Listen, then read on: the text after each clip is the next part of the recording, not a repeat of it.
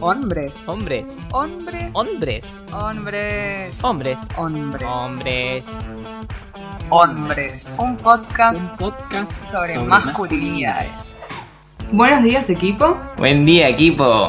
yo soy Carla Farinola Yo soy Nico Granato. y esto es Hombres. Un podcast sobre masculinidades. Para ampliarlas, mirarlas desde otro lado. Y para que hagamos que el mundo sea un poco mejor en la medida de lo posible. ¿Se podrá? ¿Se podrá? Eh, bueno, como dijimos, vamos a traer un poco de teoría para pensar lo cotidiano. También traer un poco de humor en la medida de lo posible también. Si nos juntamos con Carla para hablar de estas cosas, comer pochoclos y Tomar mate tomar mate, cada uno con su mate, obviamente. y no preparar finales. Porque no vamos a hablar de eso. Patearlos. Patear finales. Bueno, a lo que nos compete. En este episodio vamos a hablar de un concepto que va a aparecer en todos los episodios siguientes, entonces nos parecía dedicarle como un episodio y explicarlo bien a fondo. Eh, decirlo vos, Carla. Mm, O vos. ¿Lo digo yo? Vamos a hablar de la masculinidad hegemónica. Chan chan. Bueno, eh, sí, vamos a hablar de la masculinidad hegemónica. Y Eh, bueno, antes de hablar igual en sí de la masculinidad hegemónica, nos pareció apropiado hacer un, un- un repaso de algunos conceptos que nos llevan a hablar de masculinidades, porque como somos eh, nada, estudiantes de ciencias sociales, necesitamos hacer como ese marco teórico. necesitamos un poco de estado del arte. Está bien. Bueno, eh, primero, lo que primero nos pareció que estaba bueno tocar es esto que se habla sobre la distinción entre hombres y mujeres. Eh, hoy sabemos que esto no es natural ni tiene que ver con nuestra biología y que en muchísimas sociedades anteriores y primitivas lo que era esta distinción y la subordinación entre hombres y mujeres no existía. Pero esto se fue construyendo con los años, los siglos en realidad, y eh, se implementó esta idea que es súper tajante y sigue siendo bastante tajante hoy en día también, de que la división entre hombre y mujer es natural y no se puede cambiar. Pues no me hiciera. Pues no me hiciera. No. Desde los 50 los feminismos comenzaron a investigar. Claro, y, y desarrollaron algunos conceptos que nos sirven para pe- repensar las masculinidades, ¿no? El primero es el de sexo, es decir, las diferencias biológicas eh, basadas en los órganos, principalmente los eh, reproductivos, los sexuales, que tienen las personas, que es lo que definen como hombre o mujer. Bueno, ahora está eh, la intersexualidad también. Claro, eso es un poco más postmoderno. Sí. 2000. Sí, sí, sí, estamos en los pero sí, 50. estábamos en los 50 y era más binario. No, hoy también igual.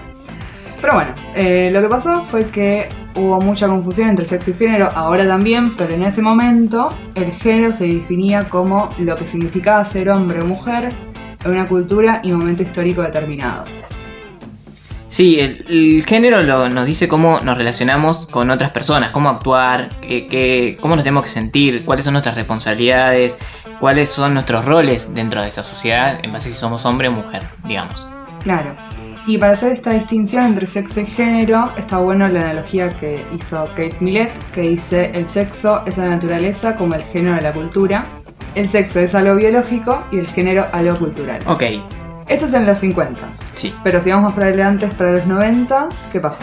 ¿Qué pasa en los 90? Ah, aparece Britney, eh, Menem también privatiza todo, eh, Tarantino hace Pulp Fiction. ah, Menem lo hizo. Menem lo hizo. Pero ¿quién no hizo Menem? No hablo de, de- de masculinidades, ni de género, ni de nada. ¿Quién fue? ¿Quién, ¿Quién quién habló de eso? Bueno, lo que pasa en esa época es que aparece Jade Butler, Sí. la famosa, y empieza a decir como que en realidad estas categorías no eran tan distintas y que el sexo también podía pensarse como una construcción social. Ambos son construidos y se relacionan, eso estás diciendo, ¿no? Claro, o sea, lo que dice ella es que cada quien vive su cuerpo y construye performativamente su género de una manera diferente. Lo cual no quiere decir que no esté atravesado por normas sociales, sino que justamente lo está y que no tiene que ver tanto con la genitalidad como eran las primeras teorías. Pero bueno, esto después también dentro del feminismo se debate hoy por hoy, salen otras teorías, pero un poco para marcar cómo se vivía en las primeras teorizaciones esta diferencia. Sí, hablar de, de sexo y de género también nos invita a otros conceptos que nos van a servir un montón para hablar de masculinidades. eh, por ejemplo, con el de estereotipos. Claro, los estereotipos de género son lo que se espera de una persona según su género, pensado en esto, en este. Binarismo. Eso, gracias. Sí. Eh, Es decir, que si sos mujer, por ejemplo, tenés que ser maternal, si sos un hombre, tenés que ser el que trabaja, que traiga la plata, eh, la mujer más virginal, el hombre, el, el- el ponedor, el capo, eh, el Me encantaría que exista una palabra como puta para decir esto, pero no la hay. Que no sea distintiva, ¿viste? Claro, o sea, como que no es algo bueno, tipo winner, literalmente no sé Sí. por otra palabra. Sí, sí. Eh, eso, ¿no? La- el hombre también fuerte, la mujer débil. Claro, y con el tiempo estas ideas que parecen súper boludas, realmente, se fueron naturalizando y se asumen como verdades dentro del sentido común y hasta diría absolutas, aunque sabemos que eso no es tan así. Claro, eh, así funciona el el sentido común, ¿no? Meten ideas como, bueno, ya están dadas. Y- y esto se da mediante a lo que se llama la socialización de género, que es otro concepto importante. Es decir, cómo aprendemos esta serie de normas, de valores y formas que conforman los estereotipos. Los absorbemos a través de la convivencia familiar, de la educación, de los medios de comunicación y de los grupos e instituciones que frecuentamos. Sí, totalmente. Esto lo vamos a ir desarrollando un poco más en los capítulos que siguen, pero básicamente se trata del lugar, cómo encajar eh, como hombre o como mujer en la sociedad que nos toca vivir. Claro, el ejemplo más claro en relación a las masculinidades, ¿no? Ser varón y mirar fútbol. ¿Cómo vas a ser chabón y no mirar fútbol? ¿Cómo? Decime. ¿Qué, ¿Cómo qué no vas a mirar la Copa América, qué sos Nico? poco- ¿Cómo no la miré? Te juro. Perdón, estaba llorando. Bueno, son, son conceptos. Pero, pero sí, o sea, tiene un poco que sí. ver con eso, con estereotipos muy fuertes y Sí, tranquilamente a alguien no podría, podría no gustarle el fútbol, estaría bien. sí, same. Sí, yo, yo te banco, hermano. Si, te- si estás escuchando este no te gusta el fútbol, yo te banco. Te juro. Pero bueno, ya sabemos que la sociedad espera que cada género actúe de determinada manera y como vivimos en una sociedad patriarcal, hay una relación desigual entre el hombre y la mujer. Y esta relación se reproduce a través de los estereotipos de género y se aprende a través de la socialización de género. Claro, entonces podemos decir que las masculinidades se vinculan a prácticas que la sociedad relaciona en un momento histórico determinado con una idea que eh, es la de ser hombre. ¿Cuál es su, eh, ¿Cuáles son los estereotipos y cómo se aprenden esos estereotipos? Y sumo algo que dice la socióloga Rewin Connell, que es que la masculinidad se define como la contraposición a la feminidad, como su opuesto. Claro, cuando dicen no hagas esto porque es de mujer, que si lo habré escuchado yo, ¿no? Te dicen cosas tan random a veces. A mí me dijeron una vez por estar parado con de brazos. Es una boludez. Una boludez. sí, también es algo que nos pasa a nosotras, como, no sé, no te cortes el pelo porque es de hombre, no Sí. te pongas cierta ropa holgada y, Y bueno, con esto. Yo te traje, algunos oyentes han decidido contarnos eh, esta, esto de, que le han dicho que tienen que hacer cuando eran chicos o jóvenes porque era de hombre porque- o que no hagan porque es de mujer y nos contestaron las siguientes cosas. Básicamente de chico eran los juegos y la forma de vestirse. Por supuesto la forma de vestirse, pantalón, este, colores oscuros, del celeste para el azul y nunca irse hacia los colores pastel, cosas así. Los juegos eran los juegos clásicos de esa época, el fútbol, eh, las figuritas, bolitas, esas cosas así, y nada que se acerque a, al correr detrás de alguien con una pelota y pegarle en la espalda, como no me acuerdo cómo se llamaba ese juego, o la mancha, o la escondida, esas cosas, no. Y como yo era del grupo de los que estaban en el medio, ni el mejor ni el peor, lo hice y me acostumbré a eso. Una de las cosas que a mí me dijeron que no tenía que hacer por ser hombre es mostrarme débil, tanto física como sentimentalmente. Algo que me hayan dicho de, de chico, de joven, que tenía que hacer porque es de hombre, no, no dejarme pasar por encima o que nadie me pegue, devolver de alguna manera. También eh, no pegarle a, a una nena, o sea, como si la respuesta por ahí fuera a otro chico sí pegarle, pero, pero una, a una mujer no. Eh, algo que tenía que hacer puede ser también el hecho de tener que jugar al fútbol o, hacer algún deporte. Y algo que no tenía que hacer eh, porque es de hombre, porque no es de hombre, es de mujer, eh, quizás sea el hecho de, llorar o, hay las cuestiones más de, sensibilidad, jugar con las muñecas, elegir determinados colores, eh, como que eso, eso te segmentan ya desde, desde los 3, 4 años que tengo recuerdos de que me hayan dicho cosas así, por ejemplo. Hubo mucho tiempo en el que me privé de cantar. Porque bueno, no, mm, me gustaba mucho el pop eh, mucho los agudos y ese tipo de cosas. Em, y nada, no era muy de hombre en ese momento. Además, cuando yo había empezado a hacer hincapié en, ese- en- en el pop, bueno, pues estaba Justin Bieber a la orden del día y bueno, nada. Era el centro de burlas de todo Justin Bieber. Y eso. Cantar es una de las cosas que eh, me privé de muchos años por el simple hecho de que no era de hombre o por ser hombre. Me parece que, por ejemplo, a mí el hecho de bailar o la, la expresión corporal, eh, quizás en algún momento me pareció más algo más femenino y hoy no lo considero tan así. Por- para, decir, para decir un ejemplo. Bueno, volviendo. Sí, eh, creo que queda, queda claro como, claro, son tres personas de distintas generaciones, eh, tres hombres de distintas generaciones, y es increíble como hay como una, muchas similitudes. muchas similitudes, o sea, como hay, hay mandatos que fueron eh, atravesando los años y las generaciones y que no cambian tanto. Sí. Sí, sí, además pensar que, que es eso, o sea, son tan rígidos que se mantienen casi un siglo, como hay bastante diferencia entre las personas, es muy Sí. loco. Y también pensar cómo, nada, cómo desde chicos fueron, fueron creciendo con esas cosas y reconocer también que capaz el mundo de hoy no es tan así, o que podemos hacer un mundo mejor y que un mundo mejor es posible y las infancias tienen que ser más libres Sí. y las adolescencias y nosotros y todos y todas. Claro. Pero bueno, eh, volviendo. Sí, bueno, esta es una introducción bastante larga, sí, pero Sí. no- no- era necesaria, creemos, para hablar de la que venimos a hablar, que es de la masculinidad hegemónica. Entonces, como decíamos, este autor, esta autora, perdón, Sí. ella, que tocábamos que es Connell, dice que la masculinidad hegemónica se puede definir como la práctica de género que permite la legitimidad del patriarcado. Claro, es. En otras palabras, y, y tradu- traducido un poco, podemos decir que la masculinidad hegemónica es aquella que se nos impone a los hombres. Todo hombre que se aprecie de ser tal en una sociedad debe cumplir ciertos requisitos para llevar esa bendita credencial de hombre. Claro, eh, también trajimos otro autor que es un antropólogo, David Gilmore, que hizo estudios respecto a esto y concluyó que en toda sociedad patriarcal hay cuatro mandatos que se deben seguir para ser un verdadero hombre y portar la credencial. A ver, veamos si yo. No, yo no creo, pero bueno, veamos, veamos cuáles son. Porque Bueno. yo la credencial te la la debo. credencial es una cosa. Eh, bueno, el primero, el que habla el antropólogo David Gilmore, es el de ser proveedores. Este mandato tiene que ver eh, con la obligación de los hombres de ser el jefe de la familia, quien salga a trabajar para sostener económicamente a la pareja, a los hijos, a las cosas de la casa, etc. Sí, no, es, es como necesario. eh, si tenés que trabajar un montón y estar poco en casa, no estar, pasar tiempo con tu familia, lo tenés que hacer. Porque sos hombre y tenés que poner eh, la guita, es, tu, es tu deber, ¿no?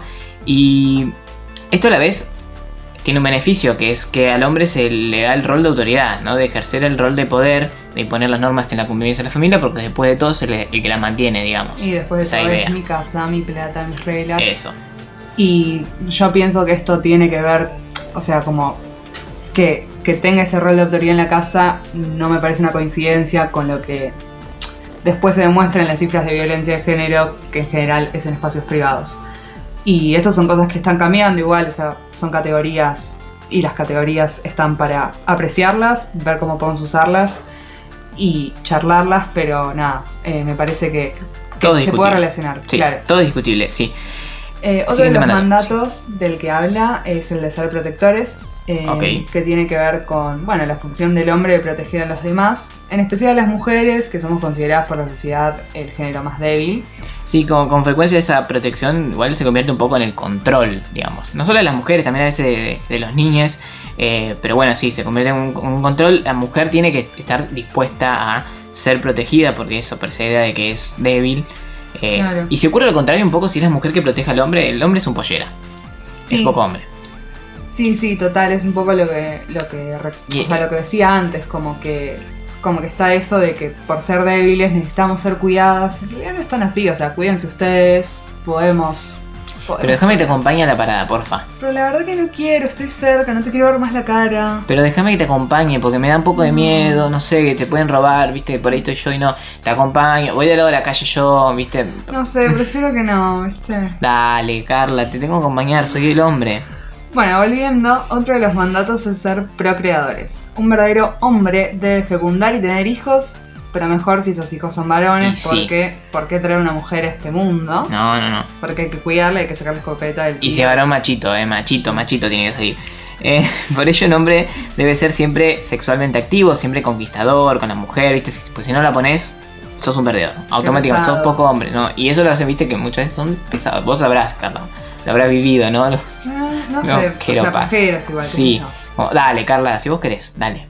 Dale, No. por favor, dale. No. Da- dale.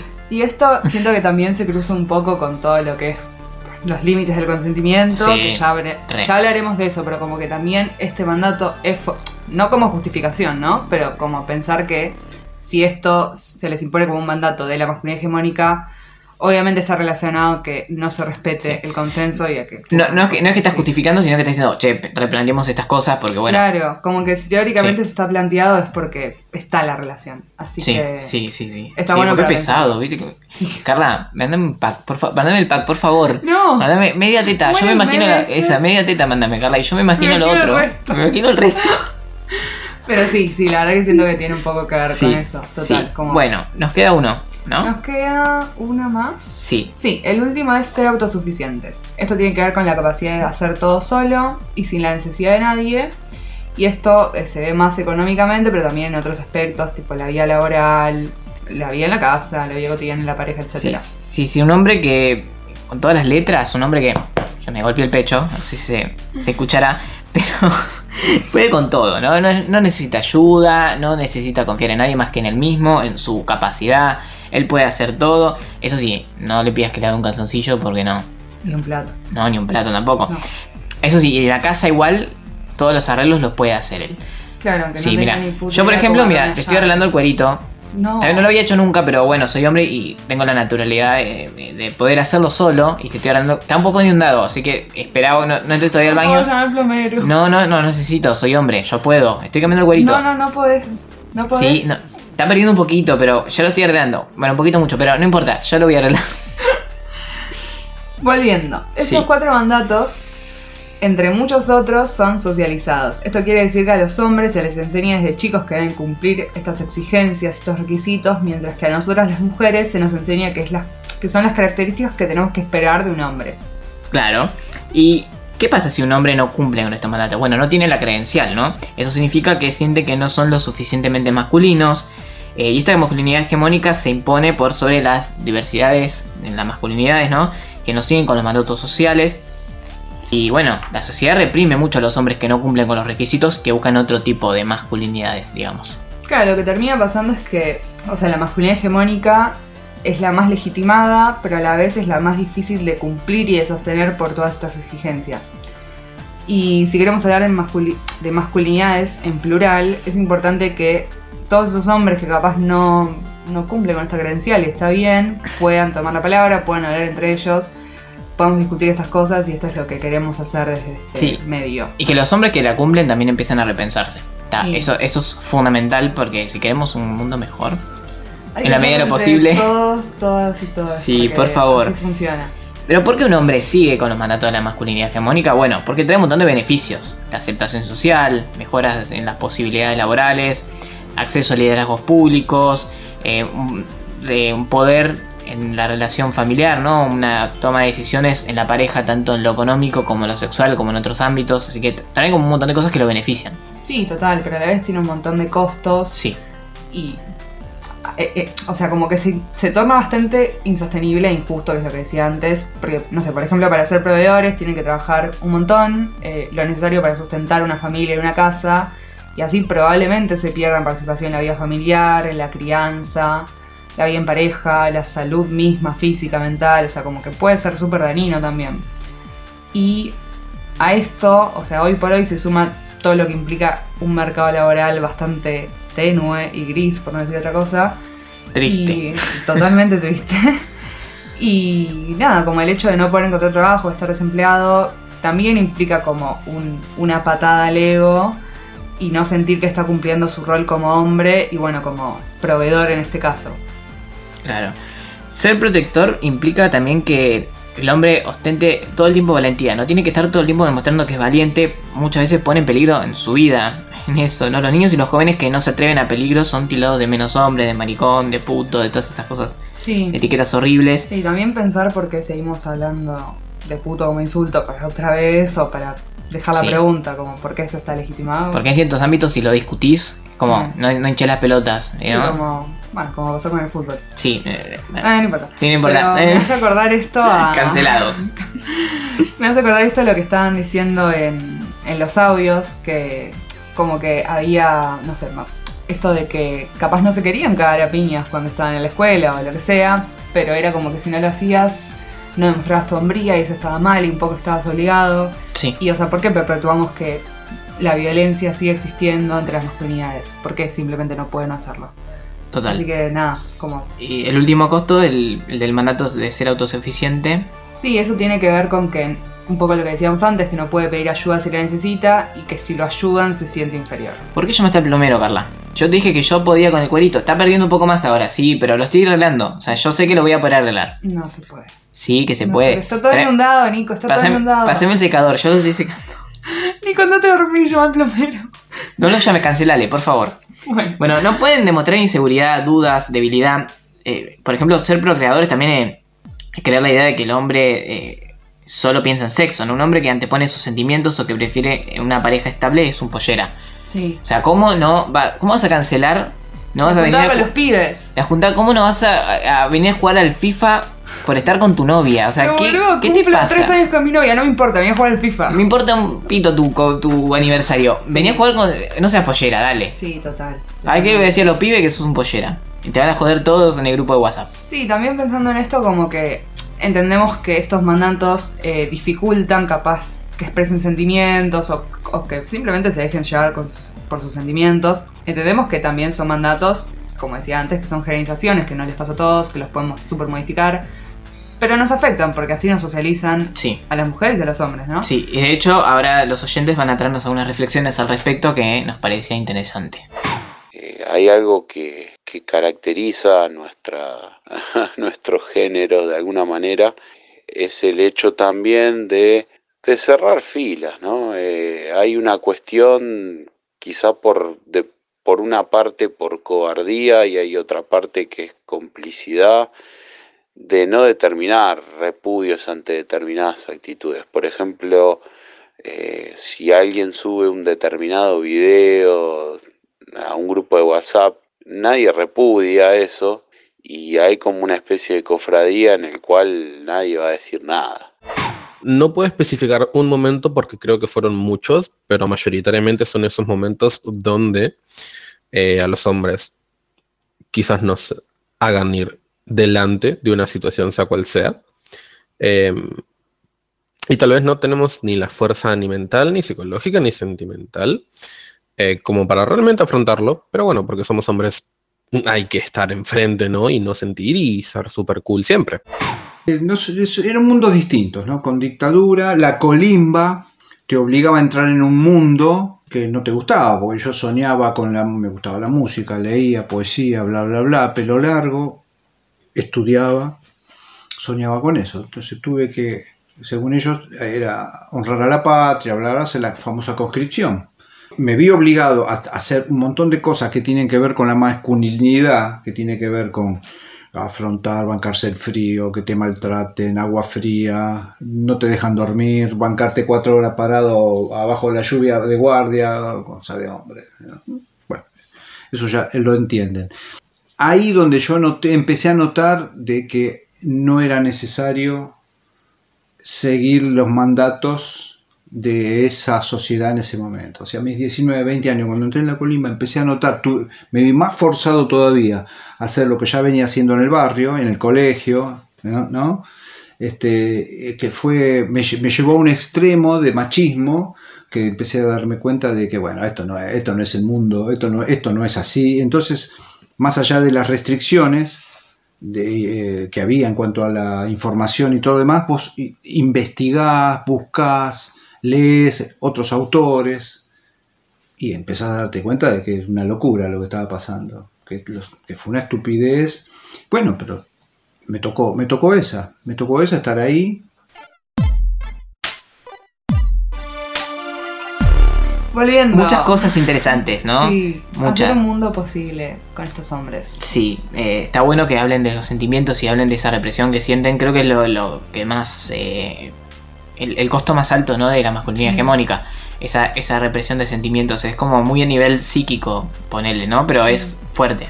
Sí, también, o sea, a nivel de no poder hacer las cosas que querés simplemente porque sentís que no son adecuadas por tu cuerpo, por lo que te dicen que tenés que hacer con tu cuerpo. Sí, Es un poco, es un poco raro. eh, o sea, creo que el mensaje de esto es Sí. como decir, no importa que seamos hombres, mujeres.